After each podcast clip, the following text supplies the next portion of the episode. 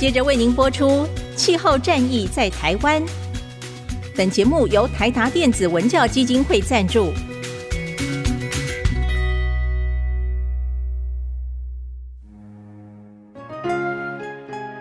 换装一颗 LED 灯，一年减碳七十公斤；喝咖啡使用环保杯，一年减碳四点零一公斤。上班出门前记得把保温电热水瓶的插头给拔掉，一年减碳一百五十七公斤。面对气候战役，对抗地球暖化，可以是个人的事，更需要政府及企业的参与。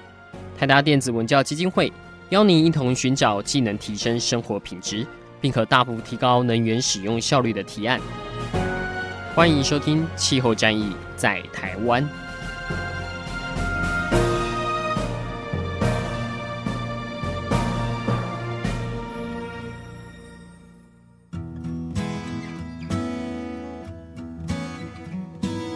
各位听众朋友，大家好，欢迎来收听今天的《气候战役在台湾》，我是主持人台达电子文教基金会的高怡凡。那我们这一季的主题是要来解析这个 IPCC 发表的两份非常重要的气候报告哈。它这一次是魁违了七八年哈，这个 AR6 哈，这个第六次气候评估报告出来了。那它分别它的二三两册哈，那一个是在讲气候的冲击面的，是在今年二月底发布。那另外一份更重要的哈，大家认为是更重要的，因为它涉及到很多减缓气候变迁的一些啊，就是大家俗称节能减碳的各种工具跟百宝箱这样子。那这个报告大概已经在四月初的时候已经公布了哈，那过程还蛮波折的。我们到时候如果有机会再别集来聊一下这样子。那当然这一次的报告会受到这么大的瞩目，是因为这两年来哈。国内的企业界受到非常大的压力，哈，有来自国际供应链的压力，哈，就是什么苹果要叫你买绿电啊之类的。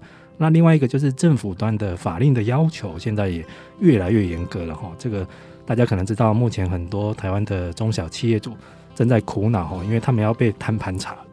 查一下你有多少底细啊，不是查一下你们家的这个你的生产的价值链里面总共产生了多少的碳足迹，哦，包括你用了多少电。多少原材料，甚至于第三范畴，这个很复杂的哈，那个运输啊，相关的供应商到底跟你有关的碳有多少要算出来，而且以后政府还要去课税，台湾要收碳费，那收多少哈？所以现在企业开始在打算盘，这个我到底产多少碳啊？以后我会被收多少钱？或者是诶，那这个之间有没有未来的可能是一股商机呢？这反而不是压力，是一种未来的商机可以去运作了哈。所以这两年来，真的企业界都动了起来。但是也有产生了一种苦恼，就是呃，我在坊间我观察，我认为这个叫碳焦虑，企业的碳焦虑，现在是闻碳色变这样子哈啊，那所以企业会怎么去应变？这个这个这个题目就非常重要，因为它已经不是国家单纯的或个人的角度，企业界以后能不能向绿转型，这个非常重要。那在刚好我在苦恼在构思这一季要怎么样来聊这个角度的时候，哎，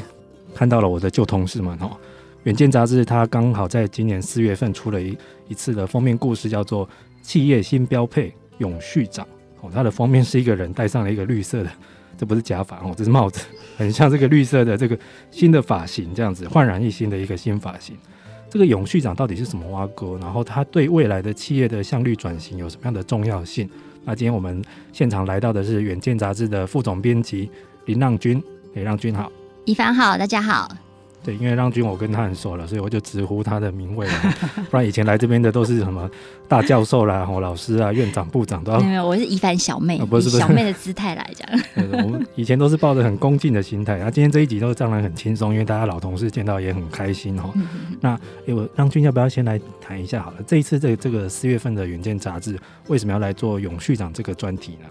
对，其实我们就是有观察到说，这个一帆刚刚讲的碳焦虑这件事情哈，就是说 ESG 议题，当然大家喊的震天嘎响嘛。那其实我们从这个企业端，然后还有就是校园哦，就是说呃人才端，我们都感觉到说，其实大家这因应这个 ESG 有很多的这不一样的做法。嗯、那当然在这个转型的过程当中，大家也有很多的焦虑，而且其实呢，有很多的这个大老板的，包括说是一些建筑业者，就是被点名说是那个。碳排大户的，嗯嗯、就是那种海啸第一排一定会被盘查的那一群企业主们，他们其实就是到处去找这个永续顾问、永续人才，都在猎才，对不对？对。然后我们想说，哎，怎么会这样？那到底他们现在所需要的一个人才是怎么样？那结果就 CSO，就是所谓的永续长这样的一个职称跟新的职务角色就浮现出来。那我们发现到说，慢慢的台湾的这个企业啊，包括说啊像呃台达电啊、宏基呀、啊、这些不同的这个企业，他们都慢慢在设立永续长或者是专属的这个永续主管。嗯、那因此呢，我们呃就远见就想说，好吧，那我们就来做一个比较是呃全面的盘点，来盘点这个企业到底现在永续转型都到了哪一个阶段，然后呢，真正有去设立这样永续长的一个专属职务的企业到底有多少？所以这也算是台湾第一份做这种调查的一个一个媒体啦。嗯对，因为专门来针对永续长来做问卷调查，而且是广泛的去问到。因为这一次我看到你们去调查了大概接近四百家的企业有回卷哦，这个其实这个量体是很大的哦，而且大家愿意来回，这时候我觉得也是很有诚意，因为大家都有共同的焦虑，要这样的人才来帮企业运作，甚至于是有些可能是直接从内部取材，因为真的到处去猎也猎猎猎不到适合的人这样子。嗯，哎那。我这边有先看到哈，就是文章一开头有先分析到台湾企业在这几年面临的三个很大的紧张的时间点哦。我这边先分别跟大家说一下，第一个就是明年了哈，二零二三欧盟要苛征碳边境税哈，这个长一点名字叫碳边境调整机制哈，CBAM CBAM 哈，嗯，这个明年就到了哦，很恐怖的。第二个明年就已经是过渡期了，对，所以今年如果还没准备好，就差不多要完蛋，好好好，惨了。对，第二个压力。这个跟金管会有关，这个他让让君要不要来帮我们说一下？金管会其实我觉得他这几年哈动作也是出招频频啊。他在现在规定说，上市柜的公司现在大概是一千七百多家嘛，他在二零二三年到这个二零二九年必须要分阶段，然后去达到这个所谓的碳盘查、碳揭露，然后还有碳验证这件事情。所以其实你看，二零二三也就是明年的事情嘛。那你在二零二七年之前。你要全面达成一个这个碳盘查，然后二零二九年要达成一个碳验证，所以其实对企业来说，大家都是非常紧迫的时辰啊。哇，所以光查。这个查验的机构好像量能也不太足哈，也不太足，对，而且就是说，呃，就宜帆应该知道，就是我们现在其实有各行各业，因为上市柜有有有就许多的业态嘛，嗯、他们现在可能在这个刚刚讲的范畴三，就是说要碳排的这个三个范畴里面，他们都有认真在抓漏，你知道吗？嗯嗯对，可是问题是说，这个抓漏的人才是哪里来？就是说，除了抓漏之外，我们要计算出整体这个碳排之外，我们还要去购这个绿电的凭证，然后甚至是做什么后续的这个碳捕捉的这个技术。其实这个所有的人才链都是缺乏的。对，因为我最近因为刚好这个相关的活动论坛一大堆，真的听不完哦。嗯、然后只要政府长官有在发言，会被问的问题，通常都是问说啊，我们这些企业怎么办？谁来帮我们查？这个查的量能不够，嗯、而且还要。写进报告，对，而且金管会是要求你写进报告的数据是要有验证过的，嗯、有第三方验证过，嗯、你不能自己空口说白话去乱算这样子。对对，哇，所以这个是不仅要花钱去请外部单位来做哦，这个内部也要整个神经要绷紧，去把那个什么水电账单啊这些机器仪表的数据都全部翻出来哈。对对对。这光这个焦虑就够大了嘛？但是里面文章还有写到，还有第三个时间压力。二零三零年，对，就其实二零三零年其实就有很多的品牌商，就是包括说苹果、星巴克，然后或者是啊纺织业的 Lululemon，然后像这一些的这个大品牌商，他们都已经这个承诺宣誓说，他们要在二零三零年的时候达到整体供应链的碳中和。嗯。对，甚至是就是呃，净零碳排，所以呢，其实这个对于所有的供应链，就是你要做苹果生意的人，这些供应商，嗯、他就是好像是下了一个紧箍咒一样，他也要开始做自己的碳盘查，而且要达到这个品牌商像苹果他们的一个标准啊。所以换句话说，达不到就等于要出局了，你就掉链了，你就掉单了。嗯、哇，那这样。以前是有有一句俗话叫一一颗苹果救台湾，嗯，就那时候台湾很多业者是靠吃苹果订单长大的，对。那如果以后吃不到这个苹果，是因为你达不到它所谓的绿色供应链，嗯嗯，或者是供应链在二零三零要达到碳中和的要求，嗯嗯。哇，这个这对企业来说是一个很难，我觉得他们是很陌生的哈，因为好像以前我们很习惯被要求。啊，你要降价，你要成本管控，嗯，交期要快，嗯、品质要好，对，那这个完全是另一回事哦，另外一回事，而且就是不同的这个系统来做，所以我们才说，哎，永续长这样的一个职位，他要被 highlight，因为他等于说这个职务后面，他其实就是一个团队嘛，一个阵容跟另外一套的规矩制度了。嗯，好，那我觉得这篇文章还有写到很好的部分是。目前到底市场上在列的是哪一些材哈？嗯嗯嗯嗯，这个《远见》杂志四月号有整理出一个表，我觉得真的是蛮齐全的哈。对，这个从所谓的永续管理师到碳顾问、碳审计师，甚至法务专员，或者是永续的宣传部门，对，甚至于是能源管理师哈，帮忙做节能或能源管控的哈，这些夯不啷当加起来有十几种职缺。对，然后永续长只是其中一种比较主管职的这样子。真的，所以像比如说呃，以前我们在那个就是像我们呃跑教育的这个同事啊，他们以前都说啊、哦，大气环工可能在前几年的时候，嗯，他可能是相对冷门的一个人才嘛哈，因为如果说我们以前的这个科技新贵当道的话，可能这些就是相对偏冷。可是现在呢，他整个就是翻红，嗯，因为其实像像我有家人也是念这个相关的系所，他说啊，以前呢近邻啊或或者是呃 CSR，或者是说减碳这一些议题已经谈很久了，嗯，他们都觉得说哦，企业都是玩假的，所以因此他们也没有什么发挥的空间，嗯。可是这几年的话，真的就是因为生存的压力，他们必须要玩真的，所以这些人才他等于是也也翻身了。但是我必须说，他们现在学的这些科目。也都不一样，跟以前大不相同。比、嗯、如说啊、呃，你就是学呃地球科学的，学大气的，他现在也要懂什么叫做碳捕捉技术、嗯，什么是碳汇，这个东西全部都是新的。对啊，这个以前企业以前相关的部门，我们可能就觉得就是环安卫、哦，嗯，在管工厂什么废弃物或者是水电之类的哈、哦，然后大概也是跟环工相关的科系出来。但是最近只要是这个。跟永续有挂钩哦，名字里面有永续，那或者是有碳这个字的哈，或温室气体相关的，这个是真的哈。我最近跟一个刚好是科大的老师在聊，他就是相关的学院的老师，他就说现在企业在抢人抢到什么地步，还没有毕业就要跟他定了，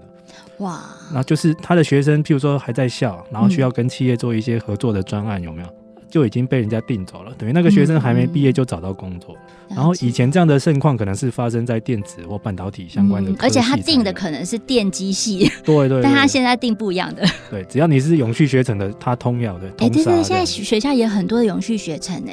对，他有盘点过，就是比如说像台大的话，他可能现在也也有这个上百堂相关的这个课程，嗯、所以他几乎是每年在以这个百分之百的这个速度在翻倍成长。嗯。哇，那这样子真的是这个永续这个部门以后在企业应该是会蛮茁壮的啦。嗯、那永续长就是一个其中的灵魂人物这样子。对。但是，但是让君，我看到你们做的这个调查里面哈，这个是台湾首份永续长大调查哈，全面来盘点企业的现况。这一篇分析里面写到，其实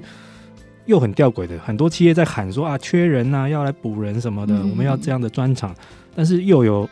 超过一半的企业是坦诚说他没有永续规划，然后只有九趴有设到专职的永续者。是，我觉得企业哈，我我们在做的永续转型这件事情啊，真的，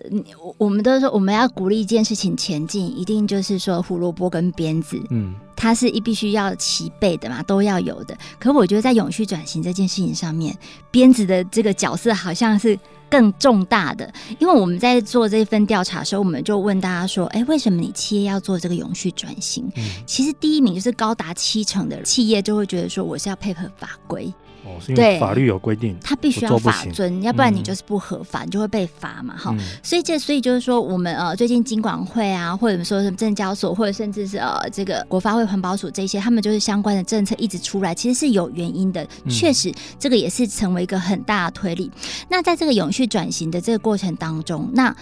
我们在做任何一件事情，就是要有个计划，要有个蓝图。所以我们就问大家说：“哎、欸，那你们呢？有没有所谓的永续计划？我们都还没有谈到蓝图这件事情嘛？嗯、有没有永续计划？其实呢，就是超过一半的这个企业都说，他们目前都还没有，还没有就是所谓的这个永续的蓝图。而且呢，其实呢，永续转型这件事情有大概十六趴的企业，他们都还没有想到这件事哎、欸。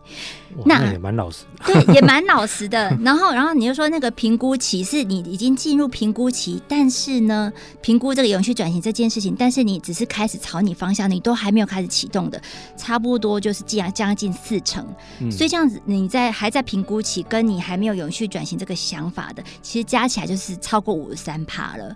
所以还蛮高的。对，目前大家都还在想办法，或者是还在构思未来蓝图，或者是还在找人来进来填补这个关键的的位置这个状态了哈。对。但是也有一些企业，我看到你们调查里面做的不错，就是说，其实真正有在设立相关部门或永续长的。好像是金融业比较早，是不是？金融业比较多，对。然后我们这一次这个调查的金融业态里面，差不多将近两成，将近两成金融业，他们其实已经有设立永续长，嗯、或者是说专属的永续事务的主管。嗯，那其实这跟我们现在现状哈，就是也还蛮接近的。就是我们这份问卷里面呈现出来的是金融业。还有这个科技业，他们是对于这个永续长的这个职务是特别敏感，而且他们是已经有着手设立的，嗯、对，所以这个跟呃现状是是相符的。那我觉得呃这个金融业呢，它之所以会走的比较快，可能也是因为就是说国际上面其实很早就有所谓赤道原则嘛，嗯、还有责任投资这一些风潮跟相关的准则规范，其实是有有关系的啦。对，这也是目前大家蛮普遍的一个共识，就是包括像金融跟电子科技这个是比较跟国际需要接轨的。嗯、对。但是相较之下，大家就蛮担心的，因为台湾的骨干产业里面有很大一部分是这种内需型，甚至于是以前的所谓传统重工业这些。对对对对对。我看到里面里面调查有写到有十一点六趴是由董总或执行长直接兼任这个，嗯、就是好像是 一般就是。老将福利是不是？就是大家、嗯、大家长自己先跳下来坐这个位置，这样子。对，其实我觉得这东西是有好有坏，因为像怡凡你也跑过很多那一种，比如说农地工厂啊，嗯、或者是隐形冠军啊，就是呃，可能我们在高雄就有螺丝聚落嘛，嗯、然后中部就有水五金聚落。那其实，在这个推展永续的呃相关的这个专家里面哈，他们就会特别去在乎说，我们这一些的这个过去很有竞争力的供应链。嗯、好，那他们未来如果遇到这样的一个永续转型，然后要符合这个国际品牌商的供应链的要求的时候，他们要怎么做？因为他们其实都是比较是属于这种中小型的规模的。嗯、那我们就是可以看到说，确实我们的业态里面，你就是那种重工业的啊，或者是你是那种工业型的，或者是服务业型的，就是它的规模相对小一点的。嗯、它真的就是说，呃，我有我有重视永续这件事情哦，可是啊，我没有要设立永续长。因为我觉得我的规模实在是太小了，嗯、然后呢，如果我有设立的话，我真的就是像董总这种自己亲身出马。那这个东西的话，其实有两种可能啦，一种就是说我有一点是名义上挂的。就是说，哦，我创办人或者说董总亲身出马，我就是兼所谓的永续领导人。可是问题是，这些人他可能没有所谓的 know how，他只是说喊一个理念。那这个东西就是代表高层重视，代表高层重视，然后代表我的企业是认可这样的理念价值，但是他们还没有一个实践 know how 跟路径图。那这个我觉得这个东西就是比较值得观望。那另外一种的话，就是说他真的很有 sense。然后他就是启动在做，那但是呢，他下面是有团队有人实际在执行他要的这个目标。那我觉得像是做永续这件事情，我们就有提到说，如果你要 hire 一个永续长，他有一个特质就是调和顶耐，嗯、就是说他一定要能够内部口沟通，然后能够呃上下劝服，就是他也要让老板跟他站同一边。所以呢，如果像这种呃，就是由这个董总或者是执行长兼任永续领导人的话，他也有好处。就是说，就等于是他一声令下，你整个公司都要动起来。嗯、那但是就是说，这个就是要开明治理呀，嗯、就是你的这个路径图也要很清晰，你才有办法推得动。所以这是必要，这也是必要条件的。对，因为包括问卷里面有问到，就是大家对永续长的期待，他完成什么样的任务，或者是他的 KPI，其实首要都会出现一个叫做跨部门沟通这件事情。对，就是其实之前也不妨有些。企业内部的人士在透露，就是其实很早有些企业就有设有永续部门，或者是以前叫企业社会责任 CSR，那最近叫 ESG 哈，但是通常会变成是各部门间的小媳妇哈，被踢来踢去，或者是他一直在传教，没有人理他这样子。所以永续长如果有这个比较主管型，或者是比较接近天庭哈，靠近大老板这样子的，嗯，他在跨部门的劝说上是不是会比较顺利一些？这样？哎、我觉得对，就是像我们刚刚讲的，就是就是你大老板的支持很重要嘛。但是这个永续长，你知道吗？我们在这份调查里面啊，有设立永续长或是永续专责主管的啊，他百分之九十六以上。都是属于内部调人哦，那我觉得这个就是一个美感了，就是说你一定要够了解你的内部的文化，然后你要够了解公司的这个跨部门沟通的美角，你才有办法去做这个事情的。所以，因为他需要做很多的这个协助、跟促进、跟劝服的工作，所以其实像我们在采访过程当中啊，就有人就直接跟我们讲说：“哎，永续长。”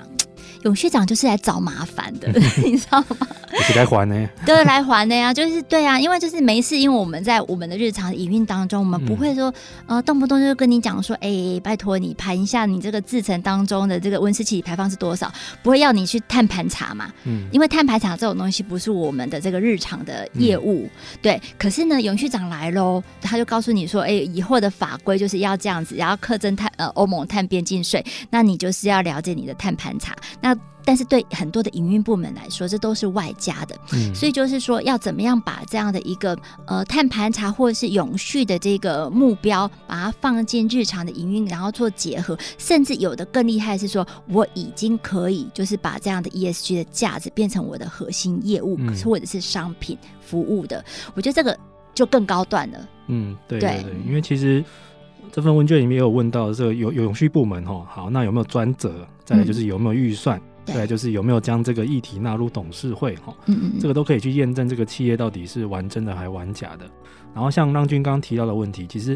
啊、呃，中小企业会担心说啊，我规模太小，根本玩不起这个永续的游戏，或者是被碳盘查一次这样，我就大概就伤筋动骨，这样大概就玩不下去。大企业也有大企业的难处哦，嗯，这个永续长有时候听来虽然是个长哦，但是在很多大企业里面，集团山头林立的。他有时候真的是一个小媳妇，或者是如果更不好的是，他是外来的哈，是个外来种。这个内部的这些高层啊、老主管啊、老陈，会不会其实并不甩他这一套这样子哈？所以就是有时候反而是，呃，你一直宣传，但是他就当耳边风，也做不动这样子。对对，也会有这样的情形啊哈。对，所以其实像呃有一些永续长，我知道他们就跟。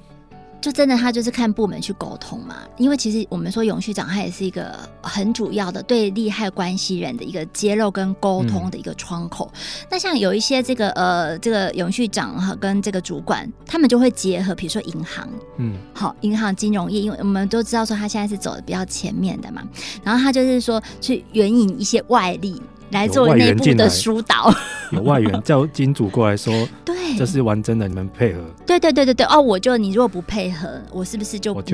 那个投融资，我就不放行喽？哇，感觉好像在看半泽直树。对，这就是对银行这个金控业者来说，他们说这个是议和的过程啊。嗯嗯对，就是说，呃，我我我现在要跟你放款嘛，哈，啊，你是我的这个呃贷款的这个呃厂商业者，那我就是看你，我就帮你盘点啊，你比如说你是高碳排产业，嗯，那那我就辅导你说我要去做好一个路径图，就是你要你要减排，然后我到底是什么样的目标阶段性可以达成？那这当然这个都是要劝服的过程，那他们劝服的过程里面，他也需要一个内部的推手，那通常这个内部的推手就是永续长像这样的一个角色。对，其实金融业真的扮演了很关键的角色，因为让君刚刚说的案例，我就真实听闻过这样的状况，嗯、就是金融业扮演一个，就是一个金主，叫策动企业要未来要朝绿色转型或朝低碳转型，就是会跟企业摊牌，老实说，嗯，抱歉，你们目前碳足迹太高，未来如果在几年内你们达不到要求，我们就撤资撤股。嗯，对对，那有时候是反过来，也是用比较温柔的方法去劝说。那这也反映出了一个问题，就是目前很多企业是担忧说这一波的这个碳焦虑或者是永续转型，其实会转嫁在他们的营运成本上。嗯，不管是未来是怎么一个收法哦，是用碳费、碳税还是什么能源税，一堆有的没的哦，那会加高了一个营运的成本。但是这样子的成本压力，是不是台湾业者特别他关注的？因为以前我们就是一个成本精算师。对对对对，以后我想说，那这行李拍者啊，干脆不要做了。嗯，会不会也有企业有这样的声音跑出来？哎、欸，其实其实是有的、欸，就是说，因为其实我我们以前很厉害的是，我们会把这种环境成本、那种外部成本嘛，嗯、它就是一个外部成本。可是像以后这样的外部成本，就把它内部计价，自己要去做一个碳定价也好，或者是去计算碳排也好，这样。那其实我们在这个这份问卷是大概是在二月中到三月上旬。完成这三个礼拜的时间，然后呢，其实，在那个时候呢，国发会就已经说他要去，他有四大方向嘛，然后要去宣布，对，二零五零的这个近零排放的路径图嘛，他就是在后来在三月三十号就宣布了嘛。那在这个之前，我们就针对他们已经公布的四大方向，我们就去问业者说，那针对这样的一个这个近零路径图，你们的最担忧的冲击会是什么？结果有将近七成的这个业者就是担心说，你这个碳费或者是碳税有可能会。增加营运的成本，嗯，那其实这个东西就对照说后续，哎，确实啊，就是环保署在这一次他们也有开始就研拟说，未来有可能就是开征碳费嘛，哈、嗯、啊，就像我们现在是那个加油要加这个空污。费用就一起嘎进去要缴了一样嘛，嗯、那所以就是他们会很担心，就是说这样的一个成本，它是不是就会一直攀升？因为说实在，企业的焦虑是在于说，他根本也不知道说自己现在的一个碳排放是怎么样，嗯，所以他那个量体在还没有办法很完全掌握的情况之下，再加上法规的冲击，他们就又更担忧了。对啊，对啊，不过我觉得这。大家在还没有落地之前呢，难免一定会担忧。但是有经过这个盘查，或者是找内部专家，或者是外部顾问来做诊断，拟出这个未来的蓝图之后，心里就会踏实一点了哈。因为不然在来之前都是非常的恐惧，恐惧。嗯。等来了之后呢，我跟你讲，现在其实很多国外比台湾严格太多太多了。台湾现在碳费在想说要收几百块钱台币哦，国外真的已经收到很贵了有。接近好好几千块台币这种每一吨的碳成本哦，然后对，呃，最近我看到欧洲更狂的是，它要对进口商品也要课税，就是因为以前就是很容易就是啊，我们这种亚洲国家生产成本比较低，嗯，我们做好的产品卖给欧美高收入国家，对，以后我们这些在在地生产的碳。也要算到他们进口的那边去。哦，是，所以就是 CBAM 就是要克这个，所以欧美的进口商以后也要挑哎、欸，我以后你碳足迹太高的我就不买了，嗯，所以你以后这种高碳产品不仅是会被政府苛钱，以后可能也找不到买家，所以这是双重的一个压力这样子哦，所以难怪企业会非常的焦虑这样子。不过没关系，我们我们的节目的特色就是我们不会只散播焦虑，我们要来讲正确的 阳光面的解方给大家听。这次远见的这个永续长专题里面也有提到，实际在企业担任永续长的几位的这样的案例哈，那就要不要先跟我们分享一下，有哪一位你觉得是很特别的，可以跟大家来。做一个正面的解读呢？嗯嗯嗯，哎、欸，其实我本来想要讲台达电，但是我这样就班门弄斧，因为一凡对台达电就非常了解。不会不会不会，你尽量讲，反正我会剪啊，不是 这样这样吗？这个我们没有套好招哈，嗯、是真的，他们要去防永续长，就真的找到台达集团的永续长，对对对对对，周志宏先生哈，这个叫做。ESG 革命十八年，从一个人到八万人同行，哇，这个标题听起来很嗨耶，呃，很威，对不对？是怎么做到的？这个对，王宝钏苦守寒窑十八年。对，我觉得可能就是下一集就是请那个 周志宏永续长就直接自己来这样。对对对，对 我觉得他他的这个起手式啊，其实跟我们现在很多企业在做永续转型，其实都很像。嗯，就是说他一开始的时候，也就是一两个人的编制，嗯，然后还有一个是什么？就是老板的抽象的虚无缥缈的理念，对不对？嗯、对，比如说那个呃，这老板就跟你讲说，我的企业就是要节能减碳爱地球啊。嗯嗯。啊，请问你要怎么执行？对，所以那个时候周志宏永续长那时候就遇到这样的一个状况，所以呃，一凡这个更清楚，就是他们很多的这个永续的主管，他就是从。CSR 的报告书一本一本写起来的。嗯嗯、那呃，其实，在我们的整个的那个呃，就是永续永续企业的一系列的采访当中，就是这这一两年来看来观察，其实很多都是从 CSR 报告书，嗯、以及到最近不是更名变成是 ESG 的报告书，嗯、都是从这个地方去做盘点。好，然后啊，陆续来写起，就是说，从这个撰写的过程当中，你就可以去盘点说 ESG 到底是怎么回事，然后有哪一些项目跟准则要去遵守。嗯、那那时候，这个呃，周永旭长他也就是写了很多本啊，中文版的、英文版的都写了。然后我觉得他们很有趣的是说，因为我们不是说永续转型，它其实是跨部门的事情嘛。嗯那他家店很很威啊，他就是整串有没有？从创办人，然后一直到各 BU 的头头们，就带出去参加各个 COP，都被洗脑了。对对对对，就是那个联合国的气呃这个气候大会，气候大会。然后我觉得其实有参加是不是就有差？嗯，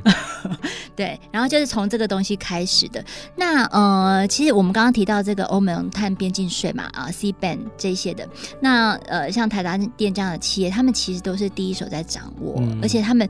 做的很呃，就是很到位的是，他们内部都已经有在在做一个探定价。嗯、那等于是呃，你的这个营运的部门，如果说你自己在计算这整体的呃制成或者是商品的产制过程当中，你有什么样的一个碳排放，你其实是要申报给永续部门，嗯、甚至有可能就是要先缴钱给永续部门。然后目前内部碳定价一吨三百美金哦，三百美金，全台湾最高，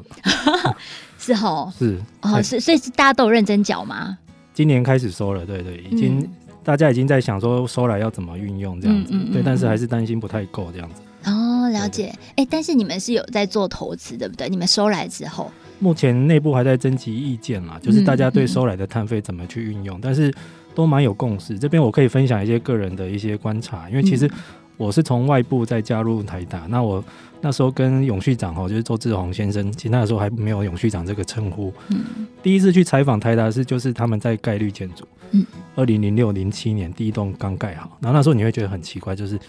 他做电源供应器的公司为什么要去概率建筑？他就跟你讲很多这种环境的大道理，你就觉得嗯，这个人 好像慈济，就是他有一个先天的关怀大爱，但是他是从创办人老板这边。一路这样子上行下效宣传过来，所以这样的洗脑在内部已经完成了。嗯，那甚至于说后来会对后来会加入台达的这样的公司的人，都先天上在这些基因已经是很类似的。然后刚刚聊到那个气候大会，哎、欸，我觉得像这样的呃比较仪式性的活动是蛮有效的，因为后来像我们基金会在台达内部是扮演一个像智库的角色，会需要对一些国际的气候动态给一些意见或我们的观察之类的。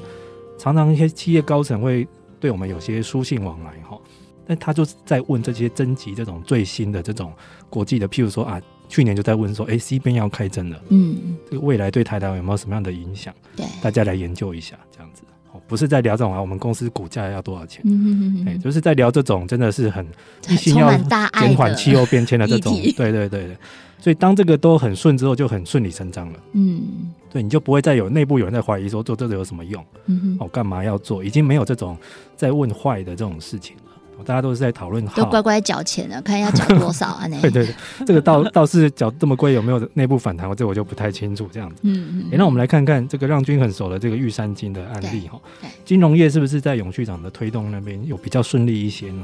呃，他们其实也就是呃，他们金控的总经理陈美满他兼任哈、嗯、兼任这个永续长。那我觉得玉山金的话，呃，他其实也是就是创办人这样子一路下来的一个理念呐。那他们自己的这个。呃，这个企图心也还蛮旺盛的。他们希望说，就是二零三零年，他们可以达到整体的这个碳中和嘛，哈。二，然后那个甚至到了这个二零五零年，它可以整就是整整个都都零碳。那他们比较有趣的事情的话，就是就像我们刚刚提到的金控业，它。就运用它的影响力，嗯、就是做这个气候融资，然后绿色的这个呃呃投融资放款这些的。那对于这个呃消费大众的话，他们其实有推出这个所谓的零碳信用卡啦。嗯、那零碳信用卡的话，就是他们其实有算过，因为如果你呃每发行一张信用卡，其实你在整体的排碳、整的产制啊、行销啊整体的过程当中，其实你会花啊、呃，就是排放一点五。公斤的碳，嗯、那所以呢，他们就是零所谓的零碳，就是他们用各种的方式，包括就是购买这个绿电，然后用各种的这个节能减碳的方式去把它抵消掉，然后让这支这张信用卡的发行，它就是变成是一个零碳的，对，所以他是就是面对这个消费大众，还有面对他的就是不管是 to B 或是 to C 的客户，他都做了一些事情。哦，所以这是玩真的，因为他已经把它商品化了。对，不管是迄金、个金，或者是这个银行的投融资，嗯，都是跟这个零碳、低碳是有关系的哈。对对，而且就我觉得银行他们就是看他们这个这个发心，其实我觉得也是一个很观察的指标啦。嗯、就是他他这个动心起念，然后怎么样去落实在实际的这个呃执行面。比如像这个玉山，像他们这样的一个企业，他们不是会这个投融资放款出去嘛？嗯嗯、那比如说啊，他可能就是投放到一个比较是高碳排的。啊、呃，其实他们现在也比较少高碳排的，嗯、那但是就是说，他投放出去的这个呃企业，他如果说你投资他，就是你认购他股权，例如认购一趴好了，那这个企业的碳排他也认一趴，哦、所以就等于是说，在整体的这个呃贷款的对，在整体贷款的供应链里面。给错钱了，借钱借错人了，以后对我来说也是不利的。哦。对啊，我的碳排就会一直增加嘛，所以他们是就是很用心到这个程度，嗯、就是他整体的这个贷款的一条龙，他都去算这个碳足迹。对，因为玉山已经在二零一九年就承诺了，以后不再做，不再乘坐这个燃煤电厂的融资。对，这个就是呼应上国际上有那种化石燃料的撤资的运动这样子。嗯嗯嗯。好，诶，那我们最后来谈一下这个中小企业好了，嗯、因为刚刚提到大家都觉得啊，那个科技业、金融业家大业大有钱嘛，想要 有钱人就任性嘛，对不对？想要怎么玩都可以。中小企业怎么办呢？诶、嗯，这次远见真的很难得的，我真的很少看到就是有案例报道在报中小企业的，就是这个林炭大学第一届的学员，新城工业的总经理陈永瑞先生。嗯，哇，他这个浪君要不要来跟我们分享一下，他怎么样踏入这个永续转型的第一步？其实它也是一个焦虑，因为它呃，像那个新城工业，它其实是线材组装、研发跟生产起家的，所以它的这个整体的这个零组件，它是横跨医疗啊、工业设备、感测器等等不同的一个领域，甚至它还想要布局这个电动车市场。嗯、所以意思就是说，它要做国际盘的生意。嗯、那在国际盘的生意里面，它要作为一个供应商的话，就像我们刚刚讲到的，它有一个大品牌商的一个整体的策略，嗯、所以它必须要就是嗯，要法遵，要 align 他们的一个一个规矩。嘛，那所以呢，像这样的一个中小企业，它该怎么办？那所以他们就像我我一开始也有提到的，他们赶快去找永续顾问，那永续长的这个组织，然后呢社群，然后去问问看该怎么办。那大家知道说，其实像呃这个友达，他的一个前总经理他陈来柱，他不是在去年的时候，他就是成立一个零碳大学嘛。他其实零碳大学，他最主要就是要辅助这些中小企业，大家一起来做零碳转型的事情。哦，因为友达也是很早就在做全面的碳盘查，很早，零八年左右就已经。所以等于现在是总经理教总经理，把这一套经验可以移植给中小企业，这样、哦。对对对，所以那他的经验的话，他就真的就是一个企业营运的经验。嗯、那其实像那个呃林碳大学的话，它就分成这个林碳转型就是三个阶段嘛，一个是碳盘查，然后碳定价，一直到碳中和。嗯、它每一个阶段，它都要大概是要花两到三年的时间。嗯、那因此呢，这个呃新城工业的这个总经理，他实在他临起的时候，在筹备的时候，他就已经加入了。哇，那超积极。超级他自己去上课，对他自己要去上课，而且他还就是在在他们自己的这个集团之内，就组建一个跨部门的一个小组，他就是来做这个零碳跟绿色转型的事情。那我觉得他做的事情其实。我完全就是可以提纲挈领，因为我们知道说，在做这个呃零碳转型，其实总经理就是那个粽子头嘛，嗯嗯，呃，就董总就是永续领导人就是那个粽子头，那他自己总经理跳下来做，那他要做的事情就是第一步，当然就是做碳盘查，嗯，那这个碳盘查的话，就是他是借助这个林碳大学加进来帮他去做辅导，嗯、那听说是今年底的时候，他就是整体的这个、呃、碳盘查大概就会完成了。那我们知道说，碳盘查完成之后，他他其实就可以去喊出说我要减碳的目标，去做这样的一个宣示跟公告。嗯，那是未来可能呃第一步如果是碳盘查的话，那一点五步的话，可能就是这个减碳时程的目标跟宣告。嗯，对，所以他们大概目前的话就会做到这样的一个地步。那当然，他们自己就是比如说永续领导人要去上课，去接触这样的一个永续社群，其实是很重要的，对中小企业来说更关键。对，我其实我觉得现在是一个进行式了，因为像在台达内部这样的 ESG 团队或者是永续的一个转型的动作是已经展开了，所以现在慢慢会看到有一些成果慢慢在回收。但在有一些中小企业，甚至于说，其实护国神山旁边有很多这样子像新城工业这样的小公司，可能不到两百人，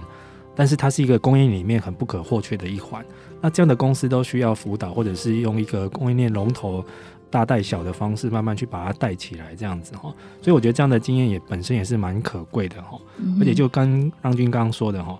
这个碳盘查，这个从体检到提出承诺、实际执行，到最后来做抵换或达标，这个、嗯、这过程需要没有个两三年是跑不出来的。嗯、但是如果有了一个前人的经验值或实际这样手把手的带领哈，可以缩短到一两年内，而我觉得这个也是。对，哎，缩短一两年来说就很好了。每一个阶段缩短一年就很厉害。对对，就或许很多企业就赶得上二零三零年这个供应链的大限了。确实确实，对，因为我们刚刚说那个三个阶段的这个零碳转型，如果就是各三年好了，三三九哎，嗯，那其实就是赶不上二零三零年的这个大限哎。那这样到时候很多总经理又会说，可能到时候人都不是我当了，我就不管了。就普遍的台湾的这种目前的政治生态，就会发生在企业的哦，这样这样就不行。但通常他们一当就当很久，特别有时候是家族企业，哦、对对对，公司就自己的这样，也不能说放就放了。对对对。好，那这个专题最后一个部分是一个最后一个永续长接招哈，这个六大关键考题请作答。嗯、这个可不可以请让君最后跟大家提醒一下？如果今天我们不管是看了《远见》杂志或听了这一集的广播节目，觉得目前热血沸腾哈，我也很想要来做永续长，嗯、或者是。企业，我要带头来做一个像绿色转型的动作。最后有没有什么样的提醒要来告诉听众朋友们？好，其实我觉得真的大家不要太焦虑，不要太紧张。就是呃，我们在访问很多专家跟企业的过程当中，我觉得他们就是不要妄自菲薄，先从盘点自己已经在做的事情开始着手。嗯，因为其实我们说 ESG 嘛，它就是三个面向嘛，你就是环境啊，然后社会公益，然后公司治理这三个面向。其实大家如果在慢慢的盘点，其实可能就会知道说自己已经做了很多事情。嗯，例如像你是一个服务服务商哈，你是一个。服务业的业者，那你可能每一年都做这个消费者的调查，那你从里面就会发现到说，哦，可能大家对于这个绿色转型这件事情是怎么样啊？那那可能对于这个旧口碑，就是说，哦，我我提供给你，像呃现在的这便利商店，我提供给你一个杯子，我不要再付吸管，一个旧口碑，像这样的接受度是多少啊？那像这样的一个消费者调查，其实本身它其实就是已经是符合一。这样的一个、嗯、一个环节了，那所以就是从这个呃，你已经做的事情里面，就发现自己不是从零开始嘛，嗯、那不是从零开始，慢慢盘点之后，你就会对于这个 ESG 它相关的这个国际的指标，它就会有一些了解。这比如说像我们刚刚讲的 CBAM 到底是怎么回事，嗯、那会不会影响到呃我的企业？其实可能就又有就有一个谱了，所以你就会去辨识相关的一个 ESG 的风险跟挑战。嗯、那如果说呃你你已经辨识了这个风险跟挑战，你就进入到下一个步骤，就是说我可以针对这样的一个风险跟挑战，我去订立一个永续转型的蓝图。嗯、那这个蓝图的话，它可能就会开展出具体的这个工作方针跟行动策略。嗯、所以就是每一个阶段，你就会环环相扣，然后一步一步慢慢做就可以。那还有就是说，其实我们在做这一套的一个。过程当中，我们常常会问企业，就是说，哎，你做这个绿色转型、零碳转型，那会不会投入很多的成本？嗯，好，那其实我觉得啦，当然初期都是会，就是有很多的成本。那企业也不会言说，对对对对，成本就是比较贵嘛，哈、嗯。那可是问题是，你不这样做啊，你就是根本就是你已经在这个世界赛局当中缺席了。嗯，就像我们刚刚讲的，你你就被淘汰，你根本连竞赛的资格都没有。所以这样两相比较之下，你还是必须要投入去做啦，对。然后不，不做不行啊！哦，其实总结一下，浪金的这个，其实他的论点就是一个心态的转换哦，嗯、就是你不可能一直抗拒它，那既然抗拒不了、逃避不了，就要面对它、接受下，最后就克服它了，或者是理解它了。哈，对对对，这方面的知识真的是越学越多，学不完。因为以前刚开始在做气候变迁的，不管是减缓跟调试哦，其实以前真的是一个类似要帮人类。度过环境灾难这样的角度，嗯，后来慢慢觉得，哎、欸，这跟企业营运有关了，所以是变着企业要来做风险管理，嗯，那再来，哎、欸，风险管理这一关也过了，哎、欸，那其实我有一些商机是我可以顺带去产生的哈，那这个时候企业的驱动力就会越来越大，越来越大，嗯，就是以后等别人。没有在逼你的时候，你也自己在想。对，因为其实像我们这一次的这个过程当中，我们发现说有一些企业，它真的从里面嗅出商机。嗯啊，比如像像是欧莱德这一些中小企业，他们就是去找台湾的研发商，我去研发更好的一个可分解容器呀、啊，嗯、然后或者是说呃不同的这个呃洗发精的成分，那